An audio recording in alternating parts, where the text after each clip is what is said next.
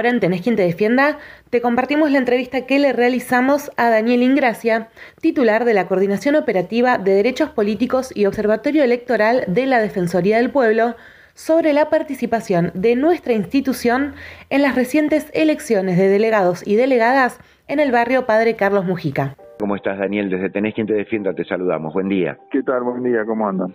Bien, muy bien, gracias. Daniel, bueno, te llamábamos por lo que nos parece un suceso importante, trascendente, que fueron las elecciones en el barrio Padre Carlos Mujica, elecciones postergadas por el tema de la pandemia, pero finalmente realizadas y eso tiene una gran importancia. Me, gustaría una reflexión tuya respecto a esto, Daniel. Sí, bueno, efectivamente, viste el domingo 24 y el 31 se votaron todos los delegados de Manzanas del barrio, eh, estuvimos presentes los dos días eh, la sede fue el Polo Educativo Padre Mujica, que está ahí este, antes de llegar al barrio, enfrente de Retiro, este, la verdad que, bueno, hubo una concurrencia cercana a lo habitual, un porcentaje que rondó entre el 30 y el 40%. El, la elección en general se desarrolló sin grandes inconvenientes, hubo algunos reclamos de parte de los vecinos que, bueno, nosotros le trasladamos al juzgado, pero bueno, pudimos observar que la verdad que se hicieron relativamente bien, no hubo inconvenientes esos días y bueno, creemos que es muy importante para el barrio que esto esté regularizado, ¿no? Porque están en un proceso de integración urbana y es importante que, bueno que los vecinos tengan participación y tengan voz en todas las acciones que se realizan, ¿no? Daniel, las elecciones fueron desglosadas en dos fechas, ¿no? En realidad el 31, este domingo fue la segunda jornada. Exacto, sí, digamos, eh, lo que se eligió fueron los delegados de manzana, como te decía. Entonces lo que se hizo al padrón fue dividirlo en dos, como para evitar aglomeraciones por la pandemia, ¿no? Por el COVID-19, y aproximadamente votó la mitad el domingo 24 y la otra mitad el domingo 31. La cantidad de delegados que se eligen por manzana depende de la cantidad de gente que vive en esa manzana, ¿no? Hay manzanas que tienen un delegado, hay manzanas que tienen dos y algunas que tienen tres. Y bueno, se usó un instrumento, por ahí esto muy técnico, pero lo trabajamos mucho para que le informen a la gente cómo se vota, porque se usó boleta única. Eso te iba a preguntar, Daniel, claro, fue con boleta única. Sí, en realidad, este, nosotros estamos acostumbrados, ¿no? bueno, como no hay fuerzas políticas en sí que se presentan, sino que son vecinos, son candidatos individuales, se armaron boletas únicas de, de, cada manzana y nosotros insistimos mucho que se, se capacite a la gente, se le explique por el tema de que lo que decíamos antes, ¿viste? Si en una manzana se presentan tres candidatos, pero se elige a una persona, en la boleta única, si marcan más de uno, ese voto es nulo.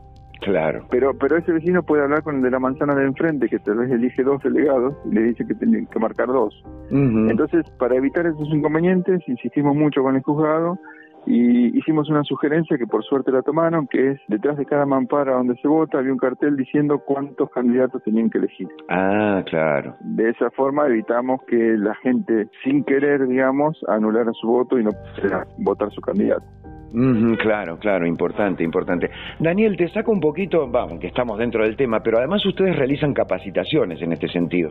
Eh, sí, mira, trabajamos lo más que podemos el tema, la verdad que el universo es muy grande, y esta elección, por ejemplo, a nivel ciudad y a nivel nacional, eh, pero a nivel ciudad tenemos por primera vez el empadronamiento obligatorio de los migrantes, los y las migrantes que viven en la ciudad. Claro. Acá hicimos capacitaciones diversas, trabajamos con gente del CONICET, con organizaciones sociales, porque bueno, es muy importante que la información llegue, ¿no? Este, se generó un derecho, pero todavía no se generó una política pública que garantice que se conozca ese derecho. Claro, claro. ¿no? Y como dice el viejo eslogan o dicho, derecho que no se conoce, derecho que no se ejerce. Entonces, estamos tratando de, que la difusión y la capacitación se transforme en una política pública del gobierno de la ciudad para que todos sepan que pueden votar y que tienen derecho a votar. Y acá, mira, ya que me das pie, es muy importante porque a muchos vecinos que son migrantes les llegó una cédula de notificación para ser autoridad de mesa. Muchas veces les llega eso y ellos, como te decía antes, ni siquiera saben que pueden votar,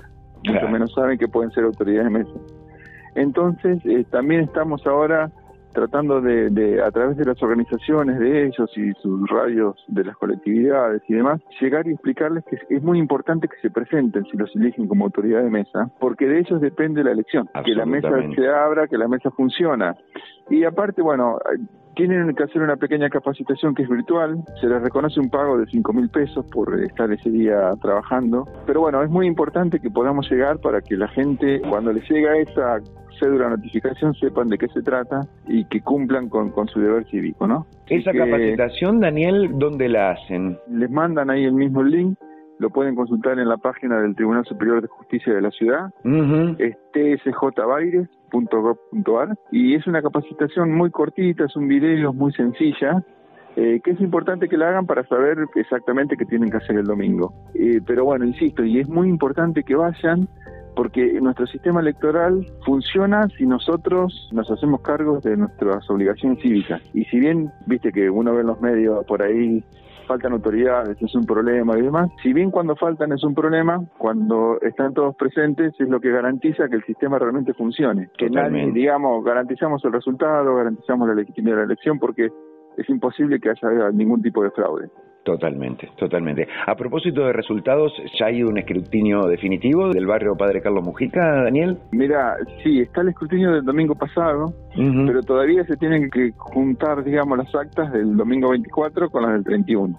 Ah, ok. Porque como fue una elección desdoblada, entonces eso va a estar disponible esta semana. El juzgado este, que organiza la elección eh, convoca a los candidatos y certifica ahí el, triunfo de los que ganaron. Y bueno, ya empiezan a, ejercer sus funciones, pero eso seguramente va a ser en el transcurso de esta semana. Y quedan un par de manzanas que hubo empate. Ah, mira, eh, Aunque parezca raro, porque bueno, cuando por ahí los números no son tan elevados, eh, los empates son posibles. Y bueno, acá seguramente después de las elecciones generales del 14, este, desempatarán eh, las manzanas que tienen empate perfecto. Claro, porque ahora vienen las elecciones del 14, que era la próxima pregunta que te iba a hacer. Para quienes recién nos sintonizan, estamos conversando con Daniel Ingracia, titular de la Coordinación Operativa de Derechos Políticos y Observatorio Electoral de la Defensoría del Pueblo. Se vienen las elecciones en noviembre y la Defensoría, en una tradición ya de la institución, va a realizar una abeduría, una observación. Sí, correcto, sí. Como estuvimos en Las Pasos, vamos a estar en toda la ciudad de Buenos Aires. Bueno, eh, a ver, muchos nos preguntan qué hacemos. Bueno, lo que observamos nosotros es que, que se cumpla lo que la ley establece para las elecciones. Y ahora tenemos el agregado del protocolo sanitario. Entonces, estamos en todos lados, vemos cómo funcionan las cosas, si se aplican o no las normas, y si nos encontramos con algún inconveniente, no tenemos capacidad de resolverlo en el momento, pero sí podemos derivar a la gente al responsable, al delegado judicial o a quien corresponda de la justicia electoral para que tome cartas en el asunto. Mm, importante. Este, sí, aparte, bueno, también trabajamos mucho lo que es accesibilidad, de forma tal que nadie se ve impedido de votar si tiene algún problema para desplazarse, o visual, o auditivo, digamos. Este, bueno, la idea es que todos podamos ejercer el derecho. Absolutamente, absolutamente. Daniel, como siempre, has sido muy generoso con tu tiempo. Te agradecemos de tener quien te defienda este contacto. Bueno, muchas gracias a ustedes y bueno, después de las elecciones estaremos nuevamente en contacto para contarles lo que pudimos ver en, en toda la ciudad. Así es, totalmente, totalmente. Un abrazo grande, Daniel. Bueno, muchas gracias. Saludos.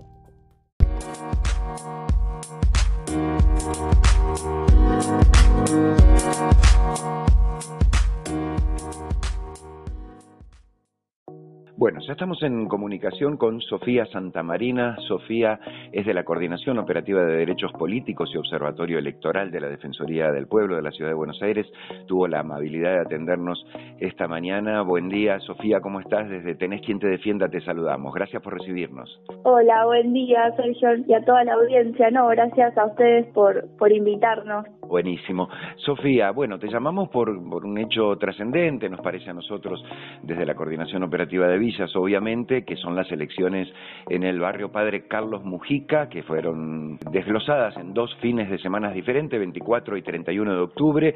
Sé que estuviste presente, sé que la Coordinación de Derechos Políticos y Observatorio Electoral tuvo un papel muy importante en este caso. Me gustaría una reflexión tuya respecto de esto. Sí, exactamente, como vos decís, desde la Observatorio Electoral estuvimos acompañando todo el proceso de organización de los comicios. Como sabes, eh, seguramente, bueno, y hemos salido en otras ediciones del programa, las elecciones se fueron posponiendo por, por la pandemia y la situación sanitaria, entonces fue un proceso bastante largo que arrancó en la prepandemia y bueno, desde allí estamos eh, haciendo observación electoral y apoyando tanto al juzgado con nuestra experiencia en materia electoral y los vecinos y vecinas que, nos acercaban diferentes inquietudes de, todo lo que lo que significa el proceso de organización. Claro, porque originalmente, Sofía, esto estaba pensado en su momento para mayo, pero por las condiciones climáticas y la, la aglomeración de gente era un peligro, verdaderamente. Sí, exactamente, sí, tal cual como sucedió con las elecciones nacionales, ¿no? eh, se, esperó que, bueno, que la situación mejorara, que la campaña de vacunación también avanzara y, bueno, ya se pudieron realizar las dos jornadas que se cumplieron todos los protocolos, la verdad que fue muy organizada, la primera jornada estuvo más, más concurrida y, bueno, como sucedió las pasos, eh, ¿no? Que se tardó un tiempito hasta que se organizaron bien las mesas, que todas, todas cuestiones de de organizarnos y bueno, la gente eh, por suerte acudió muy temprano y entonces esas fueron las horas de, de mayor concurrencia. Pero como siempre decimos, ir a votar es seguro, se respetan todos los protocolos y las medidas establecidas y no, nos cuidamos entre todos, es un ratito ir a votar, es, es muy corto el, el, ratito que estamos ahí en la escuela, así que seguro. Y ya, bueno, muchos y muchas vacunadas, así que en materia sanitaria estamos eh, contentas y contentos con el proceso.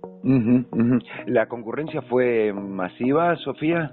Mira, fue eh, mayor que, que las anteriores, si bien no está todavía el escrutinio definitivo, que es el que, bueno, nos va a decir de cuánto fue la participación, pero la primera estuvo alrededor del 40 y la segunda alrededor del 30% de participación. Pero bueno, como te digo, estos son datos que vamos a tener que, que esperar hasta, bueno, que esté el, escrutinio definitivo. claro, claro. Sofía, decías que eh, la, Defensoría participó de todo el proceso, un proceso que está a cargo del juzgado de la jueza Liberatori, ¿verdad? Este, y también se han hecho observaciones, digamos, en, términos de lo que, en todo caso me corregís, pero de lo que sería nuestra función central, que sería eh, proteger los derechos o, observar que los derechos de los ciudadanos que viven en el barrio Padre eh, Carlos Mujica se, se cumplan, ¿verdad? Sí, exactamente en todas las etapas, siempre la, Defensoría garantizando que, se escuchen todas las voces, que se, que se tengan en cuenta los diferentes intereses y siempre promover la mayor participación, ¿no? Este es un derecho que, que, se, que se ejerce digamos, activamente y, pasivamente en el caso de, de los candidatos y candidatas, así que sí, estuvimos haciendo recomendaciones en, todo el proceso, ¿no? Desde la parte más organizativa hasta, bueno, como presentación de candidatos y candidatas, los tiempos de campaña, sobre todo la difusión, que es muy importante para que los vecinos y vecinas eh, supieran de cómo iba a desarrollarse, cuándo les tocaba sí, sí, sí, tuvimos un, papel, un rol bien activo. Bueno, para quienes recién nos sintonizan, estamos conversando con Sofía Santamarina de la Coordinación Operativa de Derechos Políticos y Observatorio Electoral de la Defensoría del Pueblo. Sofía, ¿algo que te parezca importante destacar en estas jornadas que se vivieron en el barrio Mujica? No, la verdad es que me parece que, que los vecinos y vecinas tuvieron un compromiso muy muy importante, se acercaron a votar de forma muy, pacífica, tranquila y creo que siempre una elección es, muy sana para seguir construyendo democracia, para seguir construyendo en, el barrio no todos los procesos que, está atravesando. Así que, mm, bueno, ojalá este, estas elecciones, estos comicios eh, se puedan seguir haciendo de forma regular eh, y en los periodos establecidos. Así que, no, yo creo que fue una jornada muy exitosa y, y ojalá mm, las nuevas autoridades bueno estén a la altura de los requerimientos y necesidades del barrio, de los vecinos y vecinas a los que representan. ¿Y cuándo estaría el escrutinio definitivo? ¿Hay alguna fecha prevista? Mira, no, no lo tengo con exactitud porque la última jornada hubiera, hubo varias mesas que tuvieron empate.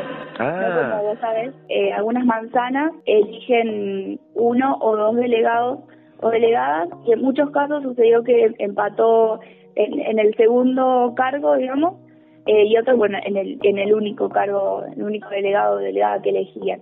Así que todavía faltan resolver algunas mesas eh, y por eso también el escrutinio definitivo va a tardar unos días, también teniendo en cuenta que que tenemos el proceso electoral nacional el 14 y bueno, y eso va poniendo los domingos disponibles. Claro, claro, claro. Y en ese caso, Sofía, ¿qué se va a balotaje? Sí, exactamente. El, el reglamento del barrio establece que en caso de empate se va a un, a un balotaje. en, en, la, en la elección, en la jornada del 24, una mesa de, del sector de Güemes eh, también tuvo empate y bueno, y lo dirimieron el, el domingo 31. En este caso, bueno, porque estaba ya establecida una nueva fecha. Pero van, van a un balotaje como el que estamos acostumbrados a nivel nacional. Claro, claro, claro, claro, perfecto. Bueno, te agradecemos muchísimo este contacto y sobre todo les agradecemos todo el trabajo que han hecho en el barrio porque sabemos que además en un barrio que está en proceso de integración socio-urbana, la representación tiene una importancia central para discutir todos los temas del barrio, para discutir cómo se sigue adelante con ese proceso, ¿no? Sí, así es. Bueno, no, gracias a ustedes por el contacto, por, por ayudarnos a difundir todas las tareas que realizamos desde el observatorio y bueno, seguimos en contacto. Muchísimas gracias, Sofía. Un abrazo grande. Hasta luego.